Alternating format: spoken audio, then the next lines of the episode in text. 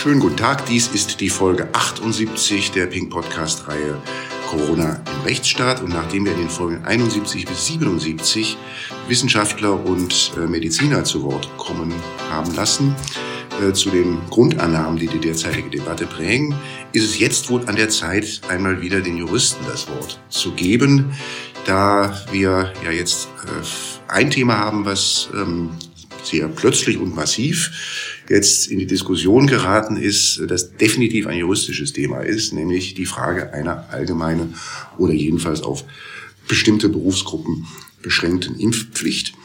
Ähm, und da begrüße ich ähm, einen äh, alten Bekannten, nämlich ähm, Hans-Peter Bull. Grüße Sie, Herr Bull. Grüße Sie, Herr Herting. Ich lege übrigens Wert darauf, auch als Rechtswissenschaftler Wissenschaftler zu sein. Ja, das ist natürlich richtig. Ja, das, ja, ja, das, das ist ein, auch eine Beobachtung, die man zurzeit macht, dass wenn man wenn in, der, in, den Medien von Wissenschaftlern die Rede ist, dass man da eigentlich alle Geistes- und auch Wissenschaftler und auch uns einfach ausgrenzt. Die Sozialwissenschaftler vor allem. Ja, ja, ja, die ja auch alle eigentlich einiges zu sagen haben zu der ähm, Krise zurzeit. Für diejenigen, die Sie nicht kennen, äh, Herr Bull, kurz ein paar Worte zu Ihrer Person. Also Ihr Berufsleben äh, als Hochschullehrer zunächst einmal war dann noch durch zwei ähm, Phasen äh, besonders geprägt. Sie waren erstens der erste deutsche Bundesdatenschutzbeauftragte von 1977 bis 83 und dann äh, mehr oder weniger im Anschluss, äh, 84 bis 88 waren Sie. Nein, 88 bis, 3, bis 95. Oh, da habe ich, da habe ich, da habe ich jetzt gerade gepatzt, aber Sie haben es ja, äh, Sie haben es natürlich besser im Kopf als ich, logisch. Da waren Sie Innenminister in Schleswig-Holstein. Sie sind, wir treffen uns in einem Hotel in Berlin. Sie sind nicht in Berlin, weil die SPD jetzt den Innenminister stellt, das erste Mal seit 2005. um keine Missverständnisse dort äh, ähm, aufkommen zu lassen.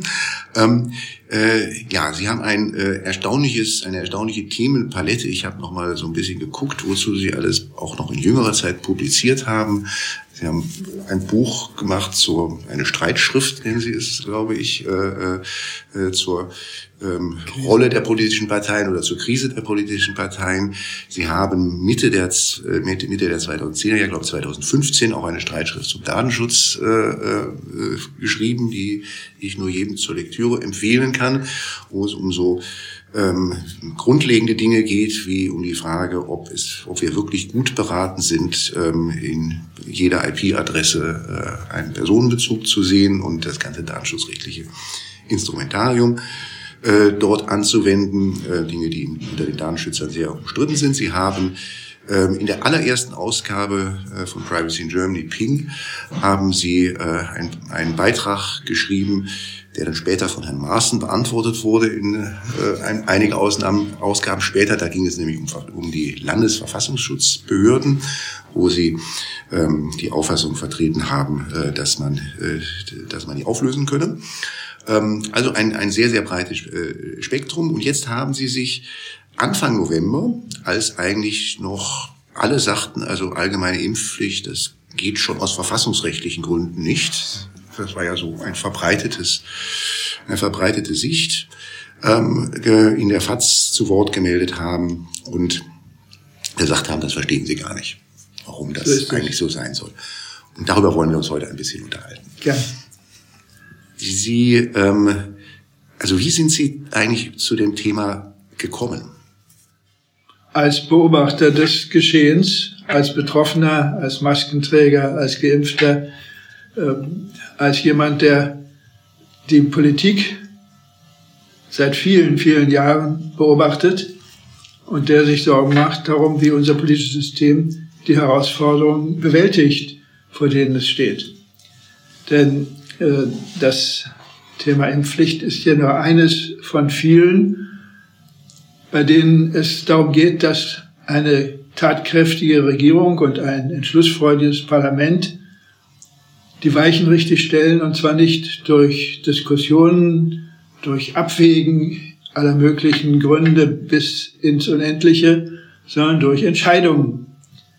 Das Parlament soll Gesetze geben, die Regierung soll sie vorschlagen, soll Maßnahmen planen, soll Führung übernehmen für die gesamte äh, den gesamten Apparat, aber auch äh, gesellschaftlich führend wirken, hineinwirken in die Gesellschaft, Ideen äh, verbreiten und dafür werben.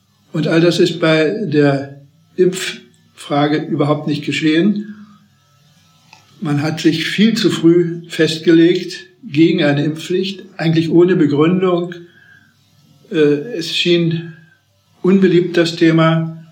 Man wollte versuchen, mit anderen Mitteln die Pandemie zu stoppen. Das ist ja auch sehr ehrenwert gewesen und war in der Anfangsphase wohl auch richtig. Später, als die Impfbereitschaft abnahm, hätte man umsteuern müssen, hätte man nicht nur werben müssen für die, die Bereitschaft, sich impfen zu lassen, sondern hätte entscheiden müssen, und das Gesetz ist das gegebene Mittel dafür, dass eine allgemeine Impfpflicht nötig ist, um die Pandemie zu brechen, um Schaden von vielen, vielen Menschen abzuwehren, um Belästigung, Beeinträchtigung des sozialen Lebens, des Wirtschaftslebens zu vermeiden. Das alles wäre in einem früheren Zeitpunkt schon fällig gewesen. Und diese Überlegung, äh, die ist einfach verdrängt worden. Im Wahlkampf hat man sich nicht getraut, so einen Vorschlag überhaupt zu diskutieren, hat gleich Daumen runter gemacht in den Talkshows und in den Triellen und wie die schönen Sendungen alle hießen, äh, hat sich überhaupt nicht eingelassen auf das Thema. Und ja, die Zeit ist davon gerannt und die Pandemie ist nach den entsprechenden Warnungen der Virologen termingerecht oder eigentlich sogar noch früher weiter ausgebrochen, schlimm geworden, immer schlimmer geworden. Und jetzt steht man vor der Frage, ob man nicht doch dieses Mittel, das man als das letzte ansieht, einsetzen muss. Ich bin eigentlich der Meinung, es ist gar nicht das letzte Mittel, es ist auch nicht das schwerstwiegende Mittel, sondern viele viel schwerer wiegende Mittel sind inzwischen längst eingesetzt worden und belasten die ganze Gesellschaft. Das ist ja so ein Missverständnis, auf das äh, ich glaube Professor Wissmann auch im, als, Sachver als Sachverständiger im Bundestag hingewiesen hat. Das finde ich erstmal überzeugend, dass man sagt, das sei also das sei so das aller der allerschwerwiegendst vorstellbare Eingriff äh, die Anordnung einer Impfpflicht. Äh, erstens darüber müssen wir noch sprechen, sagt der erstmal Impfpflicht ist erstmal nur ein Stück Papier, da kommt es ja dann auch ein bisschen drauf an, eigentlich wie das ausgestaltet ist und je nachdem, wie es ausgestaltet ist, kann man sich da auch unterschiedlich schwerwiegende Eingriffe vorstellen. Da kommen wir vielleicht noch drauf zu sprechen. Und zweitens, also wenn man sich anschaut, was wir für Einschränkungen jetzt gehabt haben über die Zeit, ist das ja überhaupt nicht, liegt das überhaupt nicht auf der Hand zu sagen. Aber jetzt die Anordnung einer Impfpflicht, die ist also, die, die schlägt jetzt nochmal alles, was wir bisher an Grundrechtseingriffen gehabt haben, so dass also das ähm, gar nicht ähm, äh, gar nicht feststeht äh, und nicht äh, ähm, evident ist, dass das jetzt also ein besonders schwerwiegender Eingriff ist verglichen mit anderen, die wir in der Zeit gehabt haben. Wie, wie erklären Sie sich das dennoch? Im Sommer ist dann ja auch sogar die Bundesjustizministerin sagt, dass das gehe aus rechtlichen Gründen nicht. Ähm, äh, dass man eigentlich dabei stehen geblieben ist und das gar nicht mehr weiter erwogen und diskutiert hat. Also ich fürchte, es war die Angst vor der Reaktion aus den extremen Kreisen am Rande und äh, aus den äh, einigen zusätzlichen äh, Menschengruppen, die äh, Angst hatten vor der Impfung. Also Angst vor der, vor dem Widerspruch, vor dem Widerstand vielleicht äh, von Gruppen, die sich nicht überzeugen lassen wollten oder die noch nicht überzeugt worden sind. Man hat sich nicht die Mühe gemacht zu argumentieren das Argument Verfassungswidrigkeit ist vorgeschoben, finde ich. Seit je, von Anfang an, das ist das bequemste Argument zu sagen, die Karlsruher Richter werden das äh, stören, werden uns das wegnehmen, dieses Instrument. Davon kann nach allem, was bisher verfassungsrechtlich zu dem Thema gesagt worden ist, überhaupt keine Rede sein. Die Abwägung zwischen den Zielen, die mit einem äh, Gebot, sich impfen zu lassen, verbunden sind. Die Abwägung mit den Schäden, die entstehen ohne Impfung, die ist eindeutig, das haben wir nur auch alle erlebt über Monate hin. Von Anfang an äh, sind Einschränkungen verfügt worden, die man am Anfang noch akzeptiert hat, um der eigenen Gesundheit willen und aus Solidarität mit den anderen. Inzwischen ist diese Bereitschaft bei vielen weggefallen, auch weil sie äh, nicht als so ein starkes Interesse der Allgemeinheit anerkannt worden ist. Weil man immer gesagt hat, ja, aber das Impfen ist viel schwerwiegender, ist ein Eingriff in die Selbstbestimmung. Wir äh, kommen mit dieser Einstellung nicht äh, zurecht. Wir müssen als äh, Rechtsgemeinschaft und als Staatsbürgergemeinschaft dazu kommen, dass wir den die wir gewählt haben, die uns regieren sollen und die unsere Gesetze machen sollen, auch so viel Vertrauen entgegenbringen und so viel Autorität zugestehen, dass sie Mehrheitsentscheidungen treffen gegen Minderheiten, die sich nicht überzeugen lassen wollen oder können. Hat man nicht eigentlich sogar denjenigen, die sich vielleicht vor der Impfung gefürchtet haben, ein Stück weit Recht gegeben oder sozusagen bestätigt in ihren Sorgen, wenn man gesagt hat, also das ist jetzt ein besonders schwerwiegender Eingriff. Das wurde ja zum Teil auch noch mit damit äh, begründet, dass es neue Impfstoffe seien. Ja, richtig, ich äh, teile diese Anschauung, dass äh, die äh, Regierungskommunikation falsch war teilweise, dass man eben in dem Bestreben, äh, auf jedes kleine Bedenken, das irgendwo von irgendjemand geäußert worden ist, einzugehen, in der Öffentlichkeit den Eindruck verbreitet hat, als gäbe es wirklich riskante äh, Folgen der Impfung, als äh, könne man nicht genau sagen, dass die Impfung besser sei, als nicht geimpft zu werden. Dann hat man ja andererseits, hat man ja irgendwie schleichend dann doch angefangen, Impfpflichten einzuführen, indem man nach und nach die nicht geimpften aus dem öffentlichen Leben ausgeschlossen hat, wo man sich dann sehr stark den Regelungen ähm, angenähert hat, die wir im Masernimpfschutzgesetz ja. haben. Ja, das war also sozusagen der Fluch der bösen Tat, der die Folge, die vielleicht fast zwangsläufige Folge davon, dass man eben sich äh, die Impfpflicht äh, so äh, selber zerredet hat und äh, selbst äh, die Gefahren der, der Impfung so stark betont hat, dass man schließlich nicht mehr heraus konnte aus dieser äh, Schleife und äh, nun dann sagen äh, musste, ob wirklich ein Zwang zu dieser Äußerungsweise bestand, lasse ich mal dahingestellt. Also dass man jedenfalls gesagt hat, ähm, es bleibt dabei, es gibt keine Impfpflicht, aber bitte lasst euch impfen. Und äh, wer nicht sich impfen lassen will, der darf nicht am gesellschaftlichen Leben teilnehmen. Äh, das ist natürlich eine Impfpflicht durch die Hintertür, eine indirekte Pflicht. Und die ärgert mich viel mehr noch als die unterlassene Entscheidung für die Impfpflicht selber, denn äh, sie ermöglicht eben eine Ausrede aufrechtzuerhalten und vor allen Dingen führt sie dazu, dass die ungeimpften sich mit einem gewissen Recht als ausgegrenzt empfinden, als äh, Störer, äh, als, ja, es wird gesagt, als Kriminelle, das ist ja gar nicht der Fall, aber sie werden vielfach, äh, fühlen sich eben dann als Menschen, die gegen Regeln verstoßen, obwohl es diese Regeln gar nicht gibt.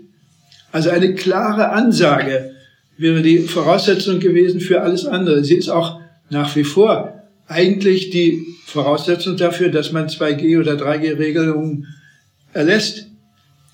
Äh, denn die hängen eigentlich so in der Luft und sind so lange schwach begründet, finde ich, wie man sich nicht dazu bekennt, es besteht eine Pflicht, sich impfen zu lassen. Kann man also sagen, dass bei der, bei der Impfkampagne die Entschlossenheit gefehlt hat, die man ja ansonsten bei den, bei Schließungen und bei Einschränkungen eigentlich durchgängig gezeigt hat? Ja, ja. Das andere schien offenbar einfacher zu machen, äh, ganze Wirtschaftszweige zu schließen, Kontaktbeschränkungen in einem Maße zu verfügen, das äh, sehr bedenklich ist und das wirklich gegen Freiheitsrechte verstößt und äh, wo man sagen muss, es ist nicht zwingend nötig. Und äh, man wollte aber eben ausweichen auf äh, solche Maßnahmen, um einer klaren Entscheidung für die Verletzung der körperlichen Unversehrtheit aus guten Gründen zu unterlassen. Da es ja wohl nicht von der Hand zu weisen ist, dass die Impfkampagne unter unprofessioneller Kommunikation leidet, so hat es äh, Klaus Stör äh, in einer der letzten Folgen äh, formuliert, der halt Impfkampagnen in aller Welt selbst begleitet und geführt hat, mhm. ähm, ist es ja sicherlich jetzt auch wieder eine kommunikative Herausforderung, umzuschwenken. Also ähm, ist es jetzt dann nicht auch wieder problematisch, wenn Politiker oder die gestern noch gesagt haben, sie sind gegen die Impfpflicht, sich jetzt auf einmal dafür aussprechen, müssen sie nicht da auch wieder sehr sorgfältig und sorgsam auch umgehen. Das ist unter Aspekten der politischen Kommunikation natürlich ein Riesenproblem. Und äh, deswegen äh, zögern die vielen ja auch und äh, eiern herum, um es auf gut Deutsch zu sagen. Ähm, aber ich bin der Meinung, dass ähm, diese geforderte klare Entscheidung pro Impfpflicht jetzt letztlich dann nicht den schaden würde, die politisch verantwortlich sind, sondern äh, dass die Menschen sehr wohl ein Gefühl dafür haben, dass man seine Meinung ändern kann, wenn die Verhältnisse sich ändern. Man muss als Politiker sogar seine Meinung ändern, wenn sich die grundlegenden Verhältnisse ändern. Das ist hier der Fall.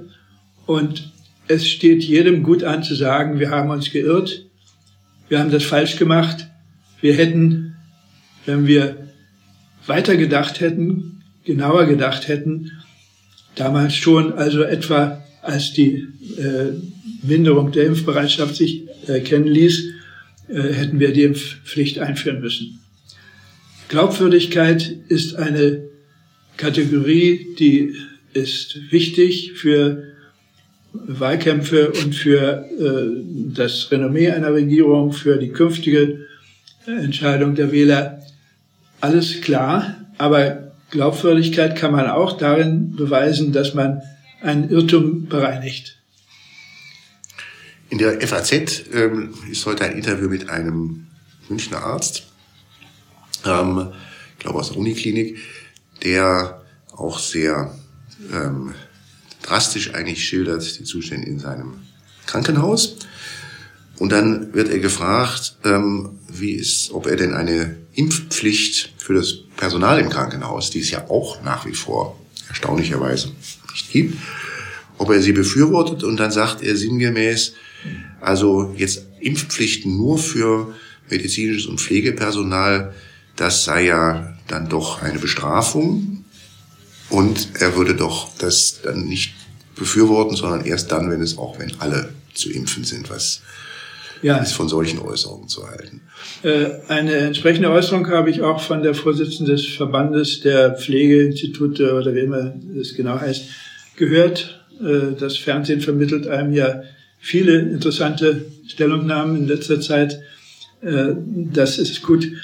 Ähm, und ähm, ich kann das nachempfinden. Ich äh, finde zwar nicht, dass eine Strafe ist, eine Impfpflicht für eine Gruppe der Bevölkerung festzulegen. Nein, das ist eine Folge der beruflichen Tätigkeit, die hingenommen werden muss, so wie der Arzt es hinnehmen muss, dass er eben schwierige Handlungen am menschlichen Körper vornimmt und dabei vielleicht auch ein ungutes Gefühl hat oder ungern ähm, selber äh, dort äh, beteiligt ist an solchen Dingen. Das mag ja alles sein. Äh, und die Pflegenden sind natürlich sehr, sehr betroffen von ihrer jetzigen Aufgabe, sehr belastet. Ich kann irgendwie das verstehen, dass man dann sagt, ich möchte nicht äh, äh, schärfer belastet, stärker belastet werden als die Allgemeinheit. Und äh, das ist auch nicht gerechtfertigt. Das, äh, die Allgemeinheit ist genauso mitverantwortlich dafür, dass die Pandemie äh, irgendwie gestoppt werden kann. Und äh, deshalb würde ich auch äh, sagen, äh, nicht eine Impfpflicht allein für bestimmte Gruppen. Wenn sie denn kommt, und das zeichnet sich ja so ab, dann äh, muss sie aber hingenommen werden, das ist keine Bestrafung. Da wäre ich anderer Ansicht. Ähm, also beim, ähm, das ist ja eine, eine Risikobetrachtung. Also die im medizinischen, also in den Krankenhäusern und in den, in den Pflegeheimen, Pflegeeinrichtungen ist ja das Risiko besonders groß, wenn das Personal äh, dort ähm, auch selber ansteckend ja. ist. Und das ist ja auch ein Problem.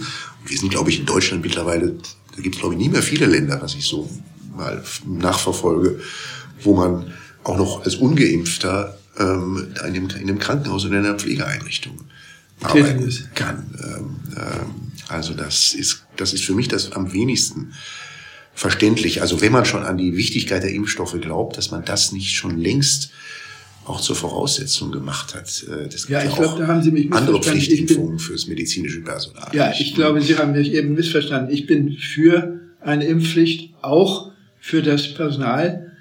Wenn äh, die allgemeine Impfpflicht nicht kommen sollte, dann ist das immerhin noch besser, als wenn das nicht geschehe. Mhm.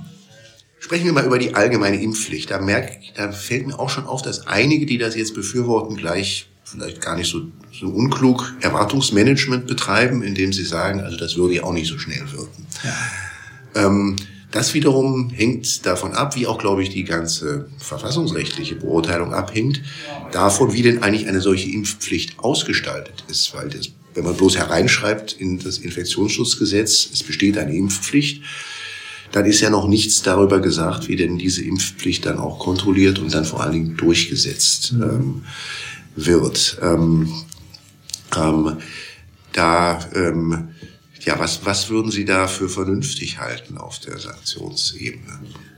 Also die Wirkung der Impfpflicht soll doch nicht nur darin bestehen, dass sich äh, Menschen also unter irgendwelchen Zwangsandrohungen, Bußgeld, Strafe zur Impfung begeben, sondern sie sollen zu dem Entschluss kommen, dass das Gesetz ihnen vorschreibt, das so zu machen. Ähm, dass es eine allgemeine Bürgerpflicht ist, eine Solidarpflicht. Das muss klar sein. Und dann äh, darf man doch damit rechnen, dass der größere Teil der angesprochenen diese Pflicht befolgt. Äh, die meisten Menschen haben ja auch die Maskenpflicht befolgt, haben die Kontaktbeschränkungen eingehalten, haben alles Mögliche hingenommen, haben ihre Geschäfte geschlossen und nicht äh, versucht, durch die Hintertür äh, den Betrieb aufrechtzuerhalten oder dergleichen mehr. Ähm, darauf muss man doch zunächst mal setzen. Und dann muss man natürlich gewisse Kontrollen durchführen. Vor allem da, wo es gefährlich werden könnte, wo sich Menschen ansammeln in äh, Volksversammlungen ohne Abstand, in Bars, in äh, Tanzlokalen und so weiter.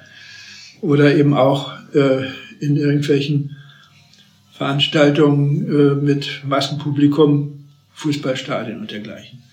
Wenn man dort dann anfinge, mit Einlasskontrollen, mit äh, Stichprobenkontrollen, auch in den Zügen etwa, in den öffentlichen Verkehrsmitteln, dann würde das mit Sicherheit schon sehr viel Effekt bringen.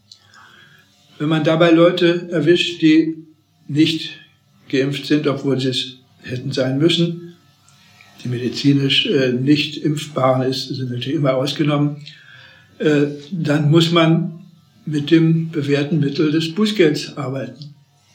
Und wenn jemand eine plausible Erklärung bringt, warum er äh, nicht sich hat impfen lassen, etwa weil er Angst hat um jemand in seiner Nähe, der vielleicht gerade ähm, durch äh, irgendwelche Wirkungen der, der Impfstoffe beeinträchtigt werden könnte.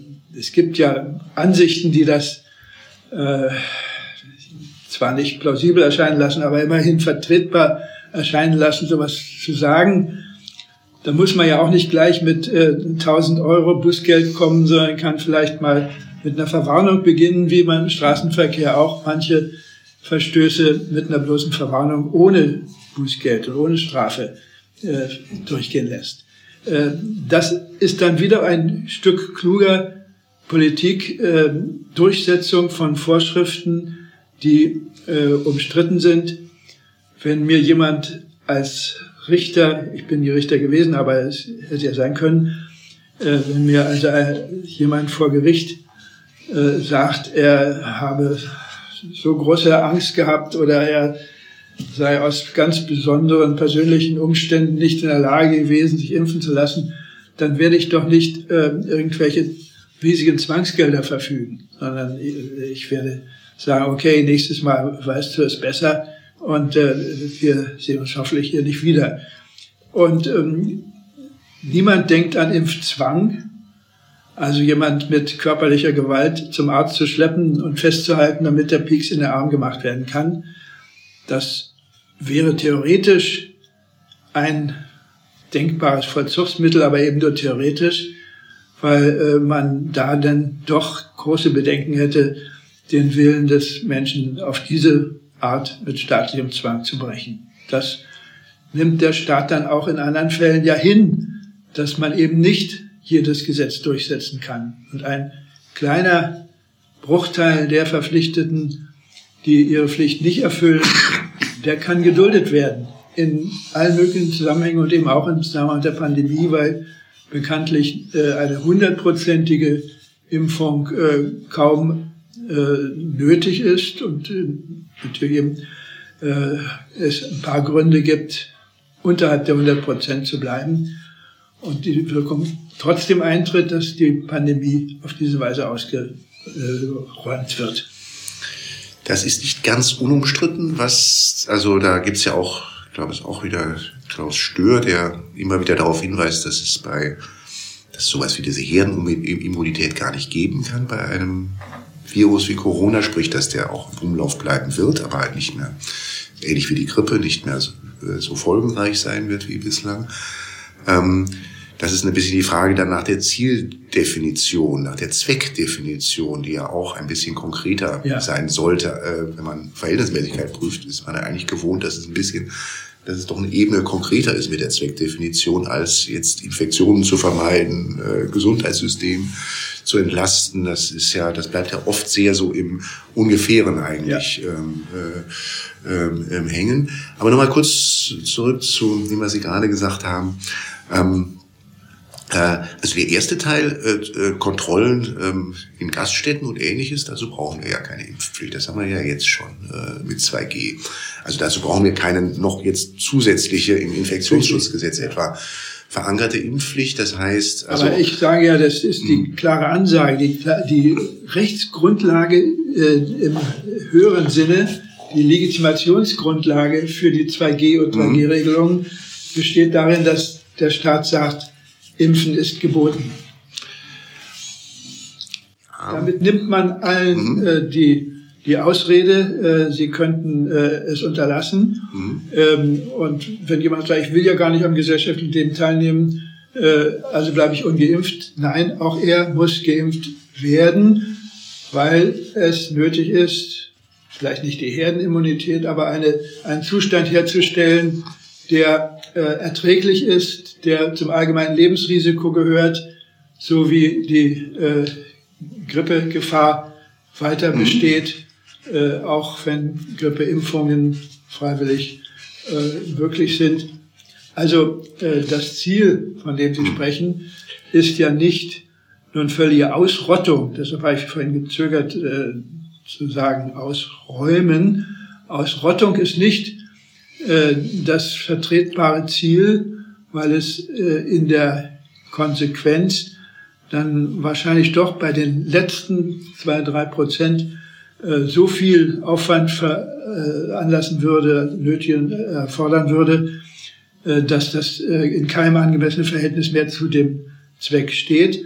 Und wenn wir wissen, dass wir uns auf Epidemien, auf Krankheiten, die weiter grassieren, die weiter immer wieder aufflackern, uns einstellen müssen, dann genügt es ja auch, eben 80, 90 Prozent der Bevölkerung zu impfen. 90 ist wohl jetzt das neue 70, aber gut.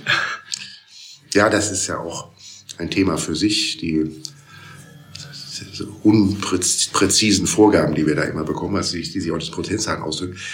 Vielleicht noch kurz ähm, die, also ohne Bußgelder ist wohl, also jedenfalls aus meiner Sicht würde das wenig Sinn machen, eine Impfpflicht einzuführen ohne solche Bußgelder. Da stellen sich aber auch schwierige Fragen, zum Beispiel ähm, der Doppelbestrafung. Kann man jetzt jemanden dann immer wieder ein Bußgeld aufdrücken, wenn er sich auch nach Bußgeld nicht, ähm, nicht impfen lässt? Und das sind ja Fragen, die jetzt nicht nur theoretisch sind, sondern die man sich schon vorstellen kann, dass sie auftauchen. Ähm, dann gibt's die ganze Frage, ganze Ebene des Verwaltungs, also des, äh, des, des Verwaltungs, äh, der Verwaltungsvollstreckung. Also unmittelbarer Zwang, das ist in der Tat so, dass das wohl jeder ausschließt, wobei man auch im Auge haben muss, dass es mir vorstellbar erscheint, dass wenn das nicht wirkt, eine solche gesetzliche Impfpflicht, dass dann auf einmal auch an der Stelle Debatten kommen. Das kann ich mir schon vorstellen. Ähm, und da gibt es natürlich noch die noch so Instrumentarien wie Zwangsgelder, die dort ähm, äh, verhängt werden können. Ja. Also dass man äh, für die unsere nicht juristischen Zuhörer, dass man ein, äh, ein Bescheid erlässt und einen nicht geimpften äh, dazu auffordern, sich impfen zu lassen. Und wenn er das nicht tut, dann, dann kostet das was. Und das ja. ist dann auch etwas, wo dann auch wiederholt ja. Zwangsgelder verhängt werden können. So ist es. Aber äh, die Problematik der Zwangsgelder ist die gleiche wie bei den Bußgeldern. Ähm, das Bußgeld ist ein bisschen einfacher zu handhaben. Äh, Zwangsgelder erfordern ein gewisses Verfahren, Androhung und so weiter. Aber ähm, in der Sache ist es dasselbe, auch bei den Zwangsgeldern äh, kann man nicht von vornherein sagen, die sind ausgeschlossen. Im Gegenteil, sie sind ein normales Vollzugsmittel im Verwaltungsrecht. Ähm, aber äh, sie müssen eben mit Augenmaß und Sachverstand ausgeführt werden, nicht automatisch, nicht äh, routinemäßig, schematisch. Letzte Frage, Herr Bull. Ähm, äh, Boostern. Auf europäischer Ebene wird jetzt schon diskutiert, ob man nicht die Impfzertifikate zeitlich ähm, begrenzen muss. Ob man nicht sagen muss, das Impfzertifikat gilt nur sechs Monate lang und muss danach halt durch eine Booster-Auffrischung dann wieder erneuert werden. Das wäre dann die, quasi die Pflicht zu Booster, wenn man weiter als mhm. Geimpfter gelten will. Ähm, äh, wäre denn jetzt Bestandteil eines ähm, eine, als eine allgemeine Impfpflicht, so nach Ihren Vorstellungen auch eine allgemeine Boosterpflicht? Also ich würde sagen, dieses Problem muss eingearbeitet werden in das Problem der Impfpflicht im Allgemeinen. Äh, die Voraussetzung dafür, dass eine Impfpflicht festgelegt wird, die besteht doch darin, dass jemand nicht geschützt ist und andere infizieren kann. Und das kann geschehen, wenn man überhaupt nicht geimpft ist. Das kann auch, kann auch geschehen, wenn man nicht äh, eine Auffrischungsimpfung bekommen hat. Bei dem letzten Punkt bin ich mir nicht sicher, wie es äh, mit den medizinischen Grundlagen steht, ob die äh, Aussagen, wann und wie stark die Impfung nachlässt, die wirkende Impfung nachlässt, ob die zuverlässig sind, ob man darauf sich jetzt schon verlassen kann. Ähm, das wäre vielleicht ein, ein Schritt, der noch etwas Zeit hätte, die Boosterimpfung, die Auffrischungsimpfung genau gleichzustellen mit der Erstimpfung, indem man solche Fristen verfügt, von denen Sie gesprochen haben. Ähm, das gehört zu den Dingen, die bei der Festlegung einer Impfpflicht besprochen werden müssen und geklärt werden sollten, natürlich. Allerletzte Frage, aller, allerletzte Frage. Ähm, wäre es vielleicht sinnvoll beim Booster, aber vielleicht auch schon überhaupt bei der Impfpflicht, Altersgruppen zu differenzieren, weil ja doch die Risiken ganz unterschiedlich sind, je nach Altersgruppe? Ähm, die Risiken für den Menschen selber, den äh, zu Infizierenden oder, oder zu Impfenden, äh, die sind unterschiedlich. Klar, das hängt von Vorerkrankungen ab und vom Alter auch. Aber die Tatsache, dass man andere anstecken kann, die ist unabhängig vom Alter gegeben oder jedenfalls anders zu beurteilen als bei den Altersstufen. Ob ein alter Mensch ansteckender ist als ein Jugendlicher, ich glaube, das ist noch nicht so ganz geklärt. Und deshalb muss da noch nachgearbeitet werden, ob das äh, dieselben Voraussetzungen sind. Herr Bull, haben Sie vielen, vielen herzlichen Dank für dieses Gespräch. Ähm, äh, und ähm, ja, ich wünsche noch einen guten Donnerstag. Ja, Dankeschön.